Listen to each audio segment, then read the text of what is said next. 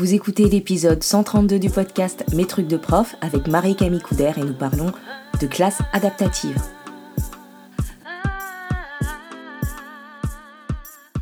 Je suis Émilie Lefatan, je suis formatrice et coach professionnelle spécialisée dans l'accompagnement des professionnels de l'enseignement, de l'éducation et de la formation. Et dans le podcast Mes trucs de prof, je partage avec la communauté enseignante des réflexions, des conseils, des découvertes, avec l'intention de réfléchir et de faire réfléchir, de remettre du sens et du bien-être dans les pratiques et par ricochet dans la vie des élèves. Mes trucs de prof est disponible sur toutes les plateformes et également sur le site mestrucsdeprof.fr. Et si vous avez envie de travailler avec moi, je vous propose de faire un tour sur mestrucsdecoach.fr pour découvrir les différents accompagnements que je propose, qu'ils soient individuels ou collectifs. Dans cet épisode, Marie-Camille Couder, qui est prof et formatrice, partage avec nous sa pratique de classe qu'elle appelle la classe adaptative. Elle nous explique comment elle a conçu ce système d'enseignement pour mieux s'adapter aux besoins de ses élèves et sortir d'un enseignement simultané où tous les élèves font la même chose en même temps. Vous retrouverez peut-être dans ces propos des pratiques que vous faites déjà dans vos classes ou que vous avez vu faire mais sous d'autres appellations. Et c'est justement ce que j'ai trouvé intéressant en invitant Marie-Camille au micro du podcast, c'est qu'on parle de la même chose, mais parfois avec un vocabulaire différent. Bonjour Marie-Camille, je suis euh, ravie de t'accueillir dans, cet épisode euh, de podcast on va parler de classe adaptative. Est-ce qu'avant de commencer, tu voudrais bien en quelques mots te présenter à nos auditeurs et auditrices? Bien, bah, Bonjour Émilie, je suis ravie d'être là euh, avec tous les auditeurs et les auditrices. Moi, je suis Marie-Camille Couder. J'ai enseigné la physique-chimie pendant 18 ans, de 2004 à fin 2022, fin août 2022. Et donc là, ça fait depuis septembre 2022 où euh, je suis en disponibilité de l'éducation nationale pour aider les enseignants à retrouver du plaisir en classe et du temps pour eux, notamment grâce à la classe adaptative. ouais. Et donc, c'est justement ce dont on va parler aujourd'hui. Donc, en fait, toi, tu as développé ben, une pratique de classe que tu appelles classe adaptative et qui consiste en gros, mais tu as précisé, à s'adapter aux différents besoins euh, des élèves. Est-ce que tu pourrais euh, nous dire comment t'en es arrivé euh, à ça? Ah, ça, a été, ça a été un chemin long, hein, parce qu'il y a beaucoup de choses à trouver. L'idée de base de la classe adaptative, c'est de, de, changer, c'est-à-dire que aujourd'hui, la forme scolaire et la façon dont, on, enseigne euh, correspond à une toute petite frange euh, des élèves, c'est-à-dire euh, les, élèves qui peuvent bien travailler à la maison, qui ont compris ce qu'on leur demande, qu'on les implicite, qu'on les compétences psychosociales. Et ça, on le voit parce que bah, il y a de plus en plus d'élèves qui sortent du cadre. Alors, on leur met des étiquettes. Ils peuvent être 10, ils peuvent être HPI, ils peuvent être autre chose, ils peuvent défavoriser. Les étiquettes changent beaucoup, mais on a de plus en plus d'élèves qui ne rentrent pas dans ce cadre. Et plutôt que de multiplier le nombre d'étiquettes et multiplier euh, le nombre d'adaptations de ce cadre, en fait, la casse adaptative, c'est de dire, en fait, on va mettre un cadre beaucoup plus large dans lequel beaucoup d'élèves vont rentrer et du coup, ça nous fera moins de travail en plus. À nous, tout le monde sera mieux. Euh, cette idée, m'est venue bah, quand j'ai commencé à enseigner en 2004. Moi, je venais du monde de l'animation. Donc, euh, je savais que je voulais devenir enseignante pour enseigner à des adolescents. c'était vraiment pour ça que je voulais. C'est, euh, je voulais continuer à être au contact d'enfants, d'adolescents, etc. Et donc, euh, en à peu près un an, j'ai commencé euh, contractuel avec des petits, des petits, des, petits, comment dire, remplacements de deux trois semaines, puis, puis en mesure euh, stagiaire. Donc, j'ai eu mon premier poste à l'année. J'irai au mois de janvier, février, peut-être, ouais, février de mon année de stage. Donc, ça fait à peu près un an que j'enseignais. Je dis, ça y est, j'ai trouvé. Ah, ça se passait super bien avec les élèves. J'avais euh, la gestion de classe. Bah, comme je dis du monde d'animation, ça se passait bien. Le directeur était venu dans ma salle. Il était sorti en disant, mais c'était génial, votre cours, c'était passionnant. Euh, j'ai appris des choses. Euh, merci vraiment d'être faite pour l'enseignement. Je dis, ça y est, je vais pouvoir avoir tout le reste de ma carrière tranquille. J'ai trouvé comment enseigner. Et j'ai fait un contrôle. Et alors là, bib, grosse je pense que on a tous eu en tant qu'enseignant cette décomposition de ah ils ont compris et en fait on met le contrôle et ah en fait ils ont pas compris. Il y en a cinq qui ont compris. Les 30 autres, les 30 autres, bah qu'est-ce que je fais, qu'est-ce qui qu'est-ce qui se passe, etc. Donc ça ça a été le moment où je me suis dit bah en fait je peux pas continuer comme ça, je peux pas passer à la séquence d'après alors que cinq élèves qui ont compris, c'est juste pas possible. Donc j'ai testé plein de choses, plein de choses, plein de choses. J'ai changé mon système d'évaluation en, passant ce que j'appelle en évaluation constructive, en arrêtant de pénaliser l'erreur. Et, euh, en 2019, je me suis dit, mais il y a moyen de tout changer plus et de, faire un fonctionnement, un système d'enseignement qui est basé non pas sur euh, la façon dont on voudrait que ça marche et euh, historiquement et etc. Mais comment fonctionne le cerveau des élèves Et je me suis penchée là-dessus. Ok, ça marche comment l'apprentissage? Comment est-ce que ça marche la mémorisation? Qu'est-ce qu'il y a dans, ces, ce cerveau d'élève quoi? Et je suis partie de ça pour créer un système d'enseignement, donc la classe adaptative, qui en fait s'adapte à la façon dont l'élève apprend. Et, euh, et, en le mettant en classe là, en 2019, j'ai vu que c'était ah, ce qui se passait, c'était incomparable. Les élèves retenaient leurs cours. Enfin, à la fin de l'année, ils connaissaient les cours du début d'année, d'une année sur l'autre. Ils étaient capables de me dire ce qu'ils avaient fait l'année dernière. Et donc, euh, mais ça, voilà, il m'a fallu beaucoup de tâtonnage, de tâtonnement, de chercher des essais-erreurs en classe pour arriver à trouver ça. Ouais. Euh, c'est génial parce que hum, moi, ça me, quand je t'entends parler, je repense aussi au questionnement que j'ai eu au cours de ma carrière, sauf que toi, tu étais dans le secondaire et moi dans le dans, dans l'enseignement primaire. Et finalement, on voit que bah il y a des invariants qui sont liés du coup aux modalités d'apprentissage. On rencontre les mêmes obstacles, les mêmes difficultés, et que euh, et ben quel que soit le nom qu'on met derrière, en tout cas cette idée d'enseigner en s'adaptant aux élèves et en leur proposant euh, des parcours qui leur conviennent, des modalités qui les aident à apprendre et à progresser et à ne pas en laisser les trois quarts sur le côté mais essayer de faire progresser tout le monde, euh, ben, du coup, c'est une euh, une boussole qu'on avait euh, qu'on a toi et moi dans nos façons de faire et je trouve ça hyper intéressant de voir comment tu as, avancé vers ça c'est exactement ça ce que tu dis c'est-à-dire que en, je pense en tant qu'enseignant tous on ne veut pas laisser des élèves sur le bord de la route. Enfin, je veux dire, on n'est pas devenu enseignant en se disant, allez, je vais enseigner aux 10 qui arrivent dans ma classe et puis les, les 20 autres, on s'en. Non, on a tous à cœur de les faire réussir chacun. Mais on est dans une forme scolaire, c'est exactement ce que tu dis, qui, par défaut, en laisse 75% sur le bord de la route. Et on s'épuise à adapter des trucs pour ces 75%, alors que c'est beaucoup plus efficace et moins épuisant, en fait, de juste changer pour qu'il y en ait beaucoup plus qui rentrent de fait, quoi. C'est exactement ce que tu dis. Et en plus, euh, et là, dans ce que tu dis, il y a aussi cette idée que ça crée de l'insatisfaction chez tout le monde. C'est-à-dire qu'on n'est pas satisfait, on, on se sent pas bien quand on, quand on constate et qu'on se sent impuissant. Et donc, c'est vraiment cette idée de dire ben, comment je peux gagner, me, comment dire, comment je peux euh, prendre un peu de distance avec euh, ce qu'il faudrait faire, et là je mets des guillemets, euh, et m'autoriser à faire autre chose, m'autoriser à tâtonner, comme tu l'as dit, à essayer des choses, pour pouvoir, ben, moi, me sentir plus à l'aise et plus en congruence avec ce que je veux dans ma pratique, ce que je veux pour les élèves, et faire aussi progresser les élèves. Et euh, j'ai regardé tes, quelques-unes de tes vidéos sur, euh, sur YouTube et il y en a une où tu prends la métaphore de la cuisine, euh, du cuisinier ou de la cuisinière et où tu dis, ben voilà, en fait, à la manière d'une cuisinière, en l'occurrence, ben tu adaptes ton menu pédagogique, le menu pédagogique de ta classe finalement aux différents régimes alimentaires, c'est-à-dire aux différents besoins des élèves. Et je trouvais que l'image, en tout cas, était, était plutôt parlante. En fait, l'idée justement, c'est de sortir de cette adaptation. En fait, en tant que, en tant que prof, dans la forme scolaire classique, on fait un plat unique. On fait un cours qui est même pour tout le monde en enseignement simultané. La, la façon dont la forme scolaire est traditionnelle, il y a l'enseignement simultané, c'est tout le monde fait la même chose en même temps. Il y a un groupe classe. On voit bien, on peut remplir un cahier texte où on dit ce que le groupe classe a fait. Super. je ne sais pas quel est cet élève qui t'appelle groupe classe, mais quand tu regardes dans ta classe, t'as personne qui fait ça. Ils font tous des trucs différents. Et s'il fallait que tu remplisses, donc en fait, tu peux pas remplir ton carnet de texte en disant bah, ce que chacun a fait, qu'est-ce que chacun des 35 élèves a fait, donc c'est compliqué. Du coup, quand tout le monde fait la même chose, on a cette illusion que ce qu'on fait, c'est ça. On l'entend bien en salle des profs. Est-ce que j'ai, est-ce que tu vas finir le programme cette année? C'est le prof qui finit le programme. C'est En fait, on s'en moque que le prof finit le programme. Ce qui compte, c'est ce que les élèves. Et, et donc, c'est vraiment ça, l'enseignement simultané et la forme scolaire traditionnelle, c'est il y a le même plat pour tout le monde.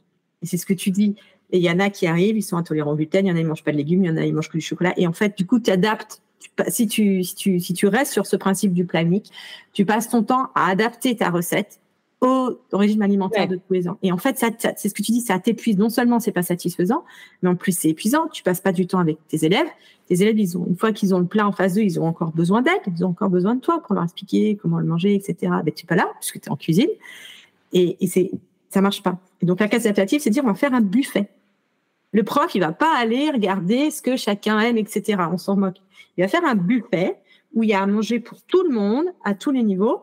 Et une fois que ça s'est cuisiné, il va passer du temps avec les élèves à leur dire, bah, ok, toi, euh, là où t'en es, ce qu'il faut que tu manges, c'est ça, ça, ça. Toi, ton menu, c'est ça, ça, ça.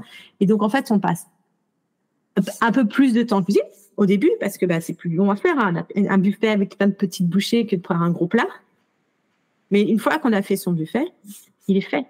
Et on peut aller s'occuper des élèves. Et il n'y a plus de notion de différenciation. Tout le monde mange au même buffet. La différenciation. Et puis, au plus, on peut apprendre aux élèves à dire, OK, mais apprends à te connaître. Toi, en fait, ce que tu aimes, c'est ça. Donc, ce que tu vas aller manger, c'est ça. Et on n'est pas obligé de préparer des nouveaux plats pour lui, puisque c'est déjà sur le buffet.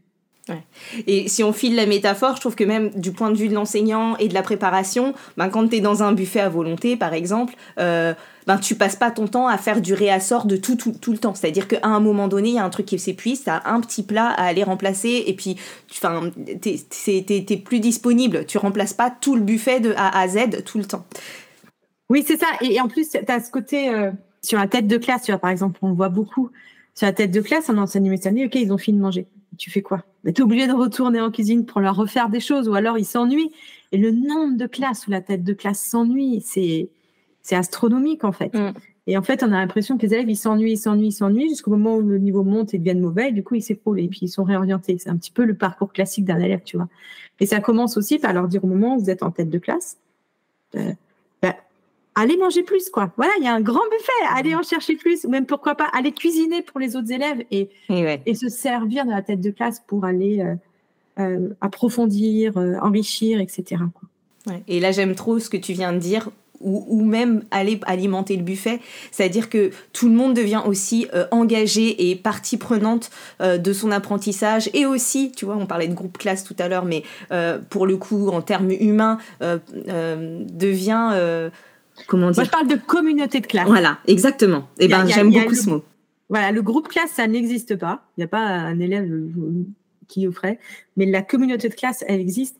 Et en enseignement simultané, on la fait pas vivre, puisque de toute façon, c'est le prof qui fait tout. Donc, y a, ils sont juste, c'est juste des élèves alignés qui sont des sortes d'exécutants. Et l'idée là, voilà, c'est ça, c'est de reprendre la communauté de classe où on est là pour apprendre tous ensemble, le prof, il peut faire des choses, mais les élèves euh, peuvent aussi s'apprendre les uns les autres, dire ah ben moi j'ai essayé telle association, ça marche, tu pourrais essayer ça. Voilà moi ce que je fais moi, et, de faire vivre cette communauté d'apprentissage qu'est la classe, c'est exactement ça. Ouais. Et, euh, et, ce que tu dis dans, la, dans, tes principes de classe adaptative, ça me fait beaucoup penser à ce qui se fait aussi dans le primaire quand on parle de classe flexible, etc. Si ce n'est que derrière classe flexible, il y a une deuxième idée euh, parfois qui est l'idée des assises flexibles. Mais si on enlève ça dans le fonctionnement, le fait euh, d'avoir, de trouver aussi un peu chacun ce, ce, ce dont on a besoin pour pouvoir avancer. Et, et, du coup, là, moi, ce qui m'intéresserait, c'est, on en parle pas mal en primaire il y a plein de choses différentes, plein de pratiques différentes qui pourraient être assimilées à ça. Euh, dans le secondaire, un peu moins. Qu'est-ce que tu pourrais euh, proposer comme piste pour commencer euh, si on est dans le secondaire et qu'on a envie de désimultanéiser sa classe, ce serait quoi les premières étapes? Alors pour moi, la première étape, elle est de, construire un, un, tableau de pilotage. C'est-à-dire qu'en enseignement simultané, comme tout le monde fait la même chose et qu'on part du principe que l'élève c'est un, le groupe classe cloné. Euh, ce, qui est important à connaître, c'est ce que l'élève fait, ce que le groupe classe fait. Tu regardes, c'est euh, qu'est-ce qui est-ce qu'ils ont bien travaillé aujourd'hui? Ça veut dire est-ce qu'ils ont bien fait ce que je leur demandais de faire? Et après, on leur fait passer une performance, un contrôle, est-ce qu'ils performent? Et on regarde s'ils ont performé. S'ils ont fait et performé, tout va bien. S'ils ont fait et pas performé, c'est qu'ils manquent de travail à la maison. Et s'ils n'ont pas fait et pas performé, c'est qu'ils ne sont pas investis caricature, mais c'est un peu ça. Si tu es en, classe adaptative, ce que tu veux savoir, c'est pas ce que l'élève a fait, ce que tu veux savoir, c'est est-ce qu'il a appris. Et on passe d'un pilotage à l'activité à un pilotage à l'apprentissage. Qu'est-ce que l'élève a vraiment appris? Et quand je dis l'élève, c'est pas le groupe classe, c'est qu'est-ce que chacun de mes élèves sait et, maîtrise et ne maîtrise pas. Où est-ce qu'ils en sont chacun de mes élèves sur leur, euh, leurs apprentissages? Et en fait, c'est à partir de ça, c'est à partir de ce diagnostic précis sur chacun des élèves. Ok, toi, en fait, la notion que tu maîtrises pas, c'est ça. Donc, sur le buffet, ce que tu vas voir aller chercher, c'est ça. C'est indispensable, cet outil euh, de diagnostic qui permet le pilotage à la fois pour le prof et pour l'élève. Donc, on va piloter à l'évaluation. On va être sans cesse en train d'évaluer ce que les élèves maîtrisent et donc ne maîtrisent pas pour qu'ils puissent aller chercher en autonomie sur leur buffet ce qu'ils manquent. Et ça, je dirais que c'est la première étape. C'est sortir de l'évaluation des euh, la performance, regardez comment ils réussissent un contrôle, pour aller sur l'évaluation des apprentissages. Qu'est-ce que chacun de mes élèves maîtrise et ne maîtrise pas. Donc ça, c'est ce que je fais euh, en évaluation constructive. Il y a d'autres moyens de le faire, par exemple en primaire, ça passe par les ceintures, ça peut passer par les ceintures, ça peut passer par les carnets de réussite. Tout ça, c'est des façons d'avoir un outil de pilotage à l'évaluation. Mais ça, c'est vraiment la première étape. Si tu.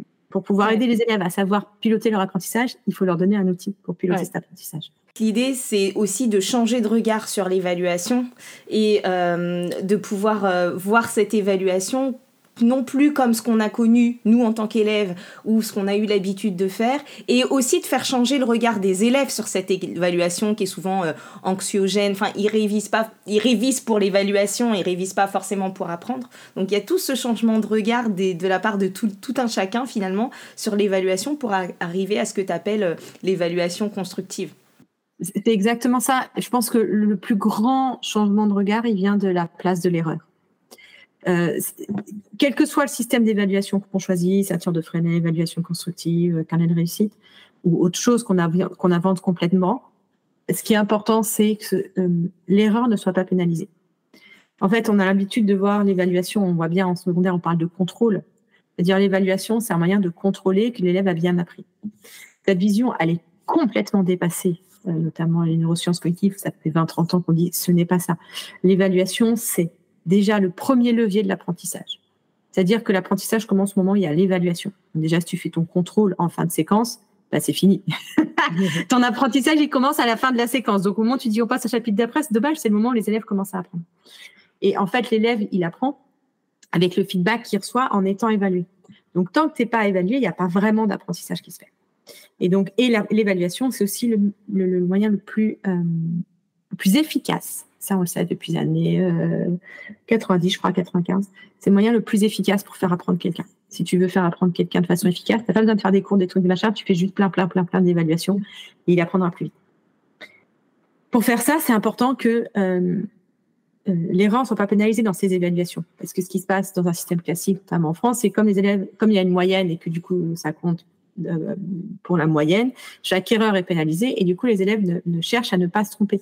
Ils ne cherchent pas à avoir les bons résultats, ils cherchent à ne pas avoir d'erreur. Mm. Or, c'est l'erreur qui permet l'apprentissage. Et c'est en forçant les élèves à l'erreur qu'on les fait apprendre le plus efficacement.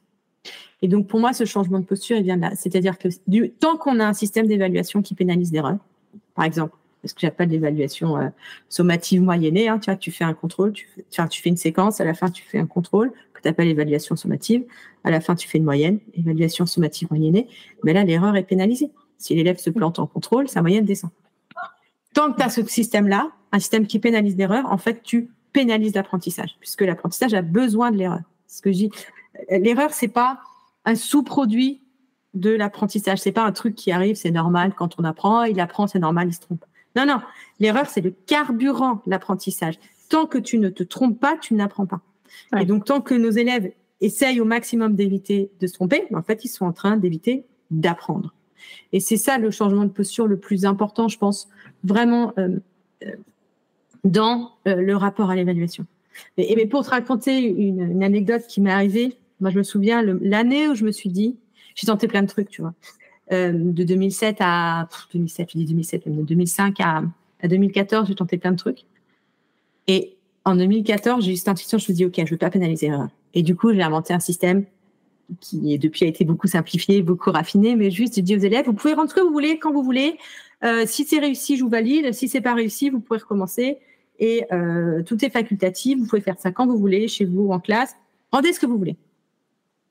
Et en 15 jours, le, changement dans la classe a été impressionnant. Pour te raconter, tu vois, on partait en voyage de classe euh, vers le 20, septembre, tu vois, il y avait un gros voyage de classe, toutes les premières, j'étais en première S, tu vois, à l'époque. Gros voyage de classe, donc on part euh, les cinq bus, euh, toutes les classes de première. Et les élèves me poursuivaient dans le bus, ils cherchaient mon bus le matin, tu vois, ils me poursuivaient pour me donner leur devoir maison. Oui, Madame Couder, j'ai un devoir maison à lui donner. Tu vois, waouh, waouh, waouh. Et Et les collègues étaient là, mais Marie-Camille, t'abuses, on est en voyage scolaire, pourquoi tu leur donnes un devoir maison à faire pour aujourd'hui? Je leur dis, mais en fait, il n'y a pas de date limite, ils le font pour quand ils veulent. C'est eux qui ont décidé de le faire pour aujourd'hui. Et ils me disent, non, mais c'est quand même ces vaches. Je leur dis, mais tu sais quoi le pire? Ils sont tous facultatifs. Les élèves me poursuivaient dans le bus pour me rendre des devoirs maison facultatifs. j'adore. Non, mais j'adore. C'est ça le pouvoir de remettre l'erreur à sa place. Ouais. Très puissant.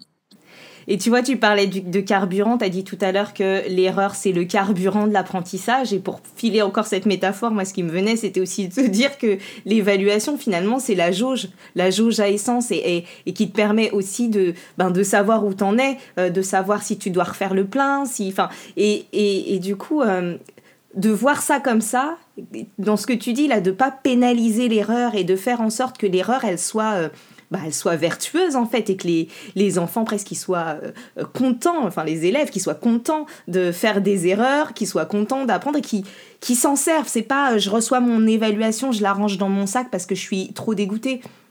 C'est je la regarde attentivement parce que je sais que grâce à elle, je vais pouvoir ben, choisir mon menu d'apprentissage ou progresser ou savoir sur quoi je vais pouvoir mettre mon attention, mettre, fournir des efforts, etc. Quoi. Exactement. Un autre outil euh, qu'on a euh, chez les profs heureux qui sont, qui sont les profs que j'accompagne, c'est l'approche du plombier. Vas-y.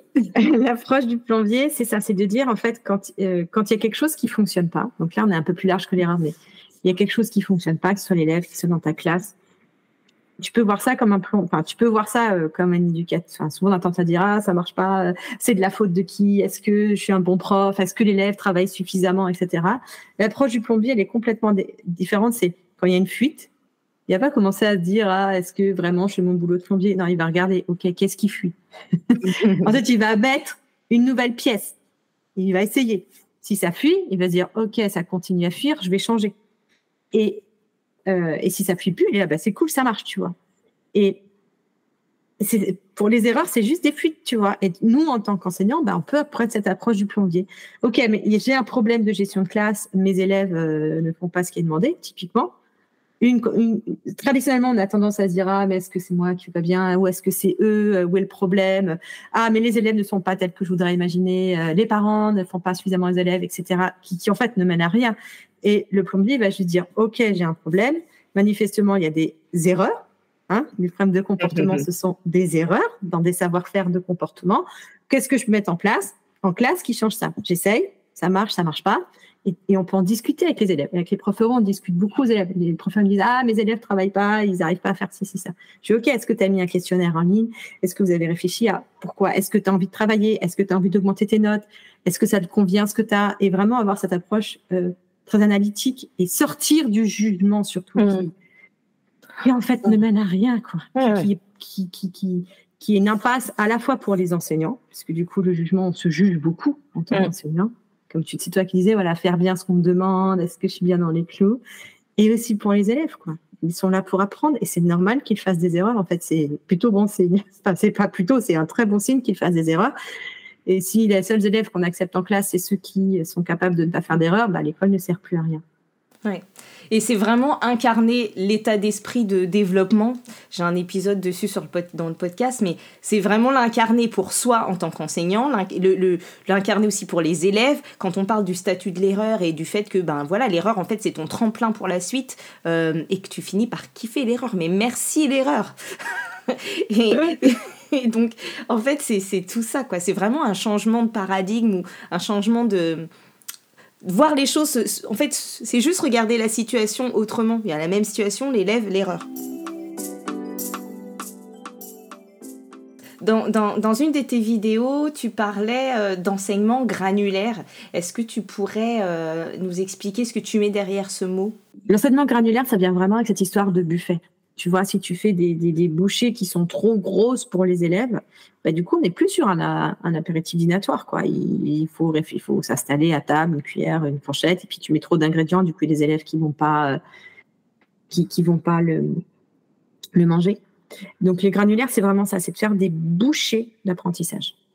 Et en fait, ce qui se passe quand tu as un grand plat, quand tu vois que tes élèves ne le mangent pas, bah, tu sais pas pourquoi. C'est pas quel ingrédient, quelle cuisson, etc. Et donc, quand tu fais une grosse activité où euh, tu vois que les élèves n'y arrivent pas, c'est compliqué l'analyse, tu vois. C'est compliqué de faire un plombier quand il y a un système complexe. Et donc, l'idée de ces bouchées d'apprentissage, c'est vraiment des petites bouchées que les élèves, euh, que tu peux améliorer complètement d'année en année, que les élèves, sur lesquelles les élèves sont euh, autonomes, ils peuvent aller les manger tout seuls. Et, et c'est ça vraiment la construction et c'est comme ça aussi que tu vas améliorer ton expertise euh, professionnelle et didactique en regardant ce qui marche, ce qui marche pas, et faire des, essais erreurs sur des petites bouchées plutôt que sur des gros systèmes. Et c'est vraiment ça la classe adaptative, c'est que il y a une grande structure qui est assez euh, rigide, qui paraît rigide, mais en fait dedans on met des petites bouchées et ça, les petites bouchées, on, est tout le temps, tout le temps, tout le temps en train de les modifier pour les adapter au mieux à nos élèves. Hmm.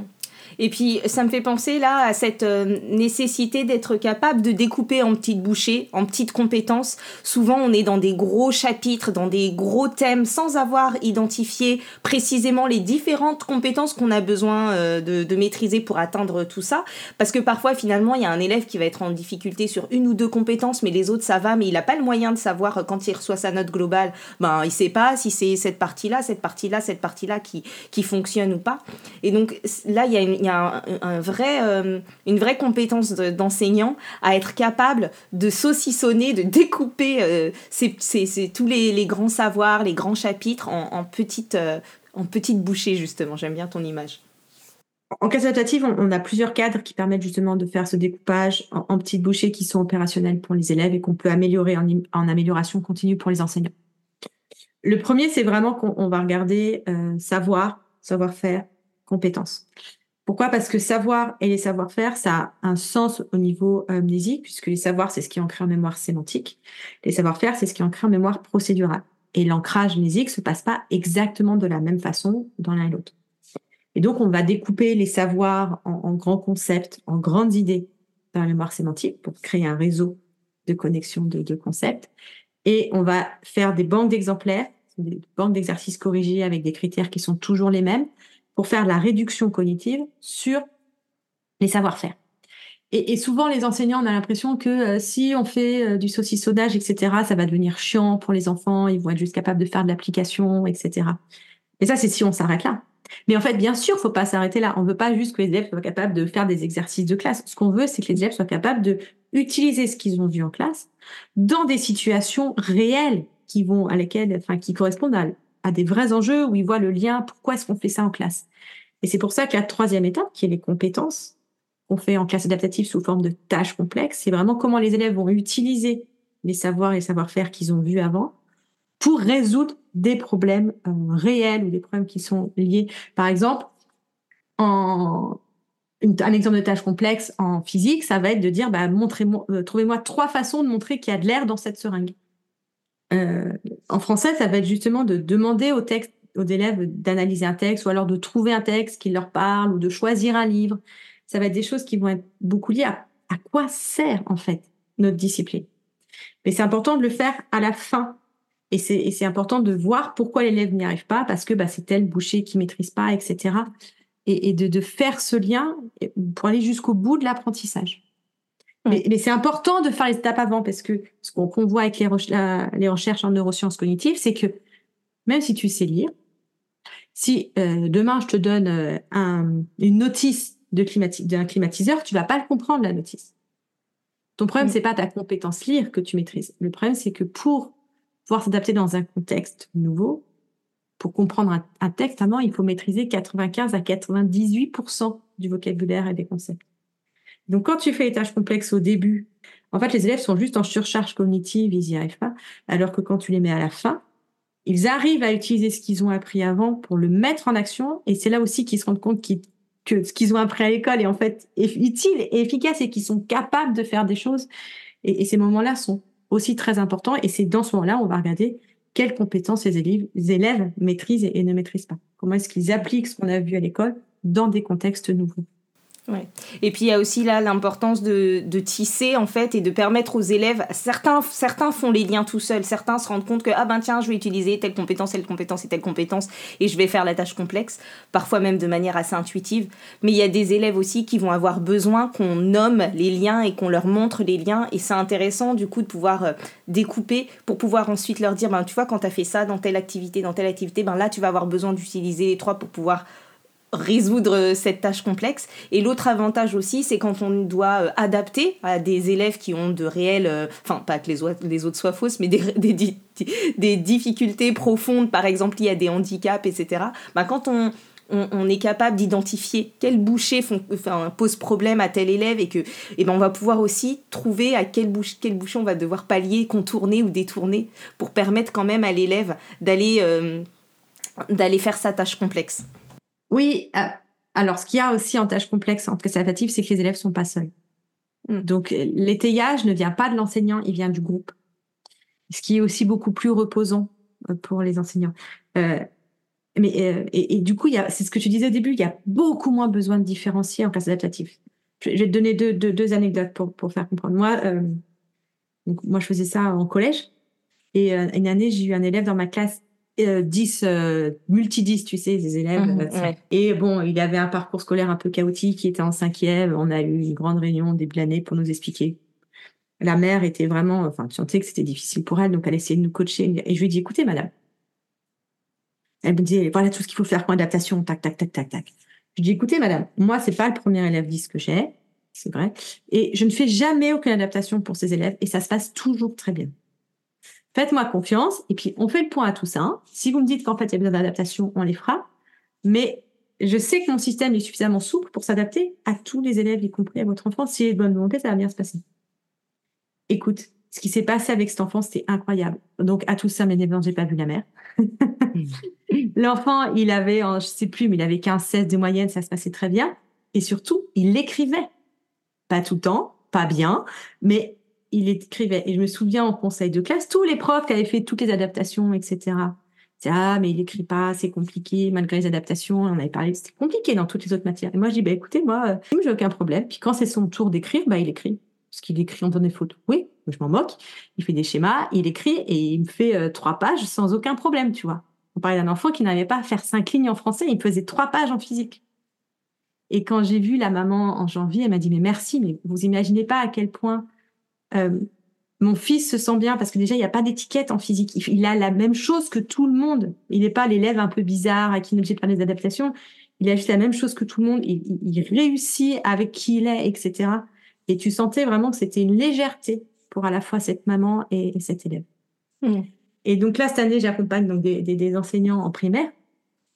ils m'ont dit donc il y a une modalité d'entraînement où on fait des groupes hétérogènes et puis les élèves écrivent et puis une enseignante en cycle 2 qui me fait, mais tu sais, moi, euh, j'ai deux, euh, j'ai deux élèves avec des plans spécifiques, des AVS, comment j'adapte ça aux élèves? Je dis, mais t'adaptes pas. Je dis, mais c'est pas possible, on est obligé d'adapter, tu te rends pas compte, ils ont des troubles de l'apprentissage. Je dis, non, ne t'adaptes pas. Tu laisses, le groupe va se faire, enfin, ils vont y arriver. Elle me dit, oh, bon, coup, je te fais confiance, j'y vais. Et elle est revenue une semaine après, elle m'a dit, mais c'est extraordinaire ce qui s'est passé. Parce qu'encore une fois, c'est toujours pareil. On, on met pas les étiquettes, du coup, les élèves euh, se lancent, l'erreur est pas pénalisée, ils sont en groupe, donc les autres élèves les aident. Puis des fois, ils ont des idées sur des choses que ben des fois les autres voyaient pas, parce que euh, ne pas être dans le moule, ça veut dire aussi qu'on a une, force de diversité. On a une autre façon d'aborder les problèmes. On peut apporter des choses que les autres n'envisageaient pas. Et, ça, c'est aussi quelque chose qu'on voit beaucoup dans les classes adaptatives et qui étonne beaucoup les enseignants. Ouais. Je crois que ce qui est important de, de, de préciser là dans ce que tu dis, enfin de, de repréciser parce que tu l'as dit, hein, mais qu'il faut que les gens entendent, c'est que en fait c'est pas vraiment euh, qu'on n'adapte pas tout court, c'est que tu n'as pas besoin de le faire. C'est que tu n'as pas besoin de le faire parce que euh, le système que tu as mis en place dans ta classe fait que les adaptations se font euh, malgré toi, sans que tu à les anticiper, sans que tu à euh, créer un menu différent. En fait, la souplesse de ton buffet fait que tout le monde va y trouver son compte. Et, et, et voilà, faudrait pas que ce soit mal interprété de... Euh, mais si, j'ai entendu Marie-Camille qui disait qu'il n'y avait pas besoin du tout d'adapter aux élèves ouais, dans le cadre de la classe adaptative et parce que, ben, du coup, le fonctionnement de la classe fait que ça fonctionne. Pour moi, quand il n'y a pas besoin d'adapter. Pour moi, j'ai plus loin que ça, il n'y a pas besoin d'adapter. Mais si tu vois qu'il y a un élève qui a un problème avec ton système, c'est qu'il faut changer le système. Tu vois ce que je veux dire? Tu mm. tu dois pas pas adapter un système STF, c'est qu'il y a un problème avec ton système. Et donc c'est pas euh, il faut pas adapter pour cet élève-là, il faut adapter pour que ça convienne à tous les élèves. Tu vois, si tu veux ce que je dis, c'est encore plus profond. Et tu sais que tu es arrivé là quand les adaptations entre guillemets qu'il y a à faire sont à la marge ou que c'est des petites choses, etc. Mm. Et en plus, c'est beaucoup plus souple parce qu'il n'y a pas besoin d'avoir un diagnostic, des neuropsies, euh, les, étiquettes. Juste, il y a un élève qui dit, bah, ça, j'arrive pas à faire.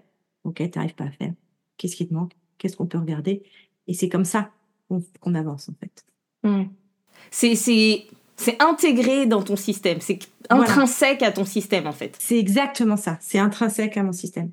C'est, euh, Ouais, c'est ça. C'est exactement ça. C'est intrinsèque. Le système, ça, c'est, la glace adaptative, en fait. Le système s'adapte de façon stable à chacun des élèves et aussi à l'enseignant.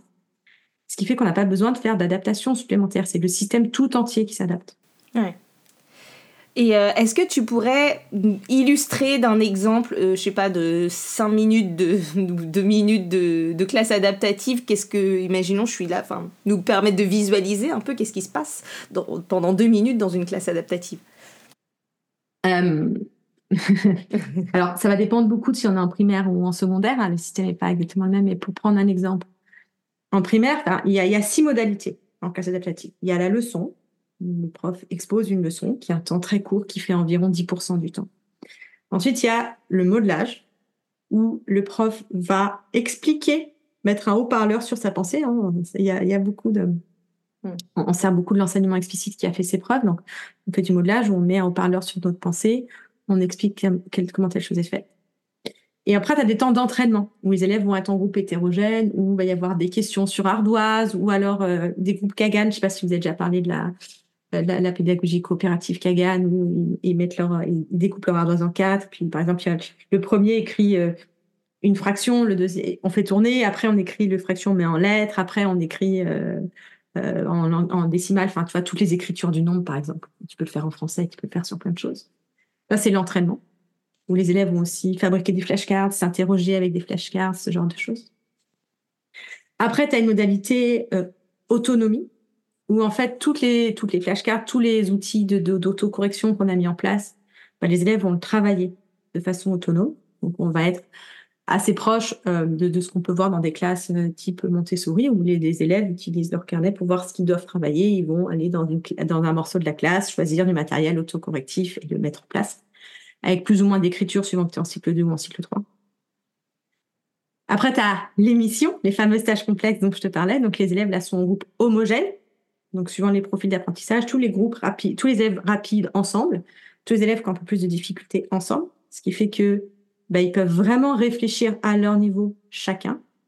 Et euh, l'idée, c'est de, remplir une mission qui, idéalement, n'est euh, sans, plancher, sans plafond. Donc, typiquement, bah, écrire un article pour le journal de, de la classe, tu vois. Ça, tout le monde est capable d'écrire un article et un article n'est jamais fini.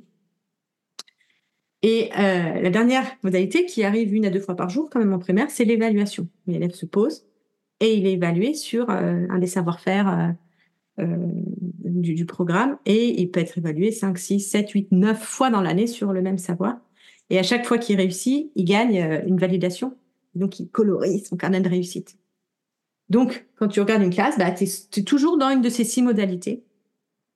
Et ces six modalités, tu vois, c'est pas tu fais du français puis de, des maths, c'est on fait une nouvelle notion. Par exemple, là, il y a un, collègue qui m'a envoyé une vidéo de sa classe en, CE1. Ben, la nouvelle notion, c'était euh, la phrase. Donc, euh, on met un point, une majuscule, etc. Et le modelage, c'était sur encadrer un nombre. Donc, après la. Et donc, dans la même demi-journée, ils avaient la leçon sur la phrase et le modelage sur le nombre. Et le lendemain, ça peut être l'inverse. La leçon, c'est du français et euh, le modelage des maths. Enfin, donc, du coup, l'inverse. Est-ce que c'est un peu plus clair oui, je vois. Donc, en gros, du coup, le cadre que ça apporte, c'est dans, ta façon de faire, c'est qu'il y a un nombre de, de, modalités et on sait dans quelle modalité on est, si on est dans du modelage, si on est dans de la leçon, dans de l'entraînement, dans de la tâche complexe que tu as appelée mission, ou si on est dans de l'évaluation. Et du coup, c'est marrant, c'est une autre entrée. C'est-à-dire que moi, j'ai pas du tout ce, ce, vocabulaire-là. Enfin, si, certains oui, mais du coup, euh, c'est une autre façon de lire la classe, je trouve. C'est intéressant d'avoir euh, d'avoir ça. Et du coup, les élèves savent à chaque instant ce qui est attendu d'eux. L'activité élève est la même, tu vois. En modelage, ils sont toujours en train d'écouter le prof. En leçon aussi, mais en entraînement, ils sont toujours avec leur ardoise. Et, du coup, les élèves, ça permet de ritualiser les mm. comportements attendus des élèves de façon euh, beaucoup plus simple, parce que c'est toujours la même chose qui est attendue dans toutes les modalités. Enfin, dans chacune des modalités plutôt. Ok. Et j'avais une question par rapport à la place du numérique euh, dans ta pratique de la classe adaptative. Est-ce que, enfin, quelle importance est là et est-ce qu'on peut faire de la classe adaptative sans être équipé numériquement euh? Alors, en primaire, c'est tout à fait possible, puisque du coup, tu peux faire plein de choses en papier dans ta classe. Bien sûr, tu gagnes à avoir un petit peu de numérique parce que euh, en classe adaptative, il y a beaucoup de place pour les tuteurs intelligents, type la Lilo, Matero, euh, les rallyes lecture, tous ces genres de choses. Trouvent complètement leur place dans la classe adaptative. C'est beaucoup plus simple si tu as du numérique. Dans le secondaire, euh, si tu as ta salle, bah, du coup, c'est la même chose qu'en primaire, donc ça pose pas de problème. Si tu es au lycée, ça pose pas de problème parce que les élèves ont un smartphone en lycée. Donc, tu vas utiliser le smartphone des élèves. Là où c'est un petit peu euh, challengeant, c'est si tu es en collège sans aucun numérique. Parce que du coup, tu vois, les élèves qui veulent écouter, quand ils y arrivent pas et qu'ils ont besoin de réécouter le cours, bah, si tu leur donnes un papier, souvent les élèves, ils ont besoin de réécouter, donc ils ont besoin d'avoir la vidéo, ils ont besoin de revoir et du coup, c'est un peu limité par ça. Mais souvent, ce qu'on regarde les enseignants, c'est comment avoir accès de temps en temps, enfin, une fois par semaine, soit à la salle info, soit à la, à la classe mobile, ou même, tu vois, ce matin, je conseillais à une enseignante de langue d'aller voir la direction et demander d'acheter juste six tablettes pour la classe, tu vois. C'est pas un énorme investissement, six tablettes. Et avec six tablettes, ça suffit largement, largement, mmh. largement. Donc, tu vois, tu peux par exemple partager la classe, la classe mobile en deux ou trois avec des collègues, et ça marche très bien. Ouais. Ok. Est-ce que tu as envie de partager un autre truc euh, indispensable à savoir euh, quand on veut un peu se lancer en classe adaptative? Euh, L'idée, je pense, principale, c'est de... ce qu'on a dit pour que les élèves apprennent, etc., c'est vrai aussi pour que les enseignants apprennent. Et donc, il faut accepter de se tromper. Il faut accepter de faire de l'essai-erreur. Il faut accepter de regarder ses erreurs sans jugement. Et en tant qu'enseignant, des fois, on se dit, ah, mais je peux pas me tromper parce que du coup, mes élèves, ils vont... Non, non, non. Surtout dans le secondaire. Alors, dans le primaire, en plus, bah, tu te trompes pendant une semaine et puis la semaine d'après, tu corriges et puis voilà, quoi. Euh, dans le secondaire, au pire, on met plus de temps à récupérer parce qu'on les voit moins, les élèves, les rituels sont plus faciles, sont plus difficiles à changer, mais que souvent, on voit l'erreur de l'enseignant comme étant quelque chose d'absolument rédhibitoire, tu vois. Mais si j'essaye quelque chose dans ma classe, ils vont se sentir comme des cobayes et du coup, euh, je vais les pénaliser. Je n'ai pas le droit de faire ça avec mes élèves. Mm. Et moi, j'aime bien retourner les choses en disant, mais en fait, les élèves que tu as en face de toi, c'est tes élèves. Mais les élèves que tu vas avoir l'année prochaine, et l'année d'après, et l'année d'après, et l'année d'après, ce sont aussi tes élèves. À chaque fois que tu t'empêches de faire une erreur, tu t'empêches de progresser, tu t'empêches de monter en expertise pédagogique. Et les élèves que tu pénalises, c'est tous les élèves que tu vas avoir tout au long de ta carrière. Et ces élèves-là, tu n'as pas le droit de les laisser tomber. Et donc, tu n'as, enfin, c'est pas parce que ceux d'en face, tu les connais, tu connais leur visage, qui sont plus importants que ceux que tu auras dans dix ans. Et en plus, sur les dix prochaines années, tu auras dix fois plus d'élèves que juste pendant cette année-là. Donc, c'est important d'être le prof de tous les élèves qu'on va avoir dans notre carrière et pas juste de ceux qui sont là devant. Et l'autre chose, c'est attention à se comparer à ce qui est comparable. Donc, pas se comparer à quelqu'un qui a 10, 20 ans d'expertise ou moi qui suis en classe adaptative depuis super longtemps, mais est-ce que ce que je fais cette année, c'est mieux que ce que je faisais l'année dernière? Mm. Ça. Et euh, bienveillant avec soi-même et tester. Et, euh, et voilà. Quoi. ouais, et puis j'avais envie d'ajouter, euh, c'est une façon de modeler pour les élèves le, le rapport à l'erreur et à l'apprentissage. Donc on est tout à fait dans c'est ce que je dis souvent euh, en coaching et parfois et en formation, c'est finalement, mais attends, mais ça, si c'était un de tes élèves ou si c'était un de tes collègues, en fait, tu trouverais ça euh, euh, intéressant de rebondir, enfin, tu l'accepterais, t'encouragerais, etc. Donc en fait, d'être bienveillant avec soi-même, de la même bienveillance qu'on a à l'égard des autres et de nos élèves, en fait. Oui, c'est exactement ça. Comment tu peux dire à des élèves, n'hésitez pas à vous tromper, tromper ça fait apprendre, si toi tu t'autorises pas L'apprentissage, on le sait, hein, surtout vous en primaire, vous le savez encore plus que nous. Il y a 60, enfin, 25% des choses qu'on leur apprend, ça passe parce qu'on leur dit. Et 75% des choses, ça passe parce qu'on leur montre en étant nous-mêmes euh, le, ce qu'on incarne. Quoi. Mmh. Ouais. Ben, franchement, c'est très joli comme phrase de conclusion. Parfait.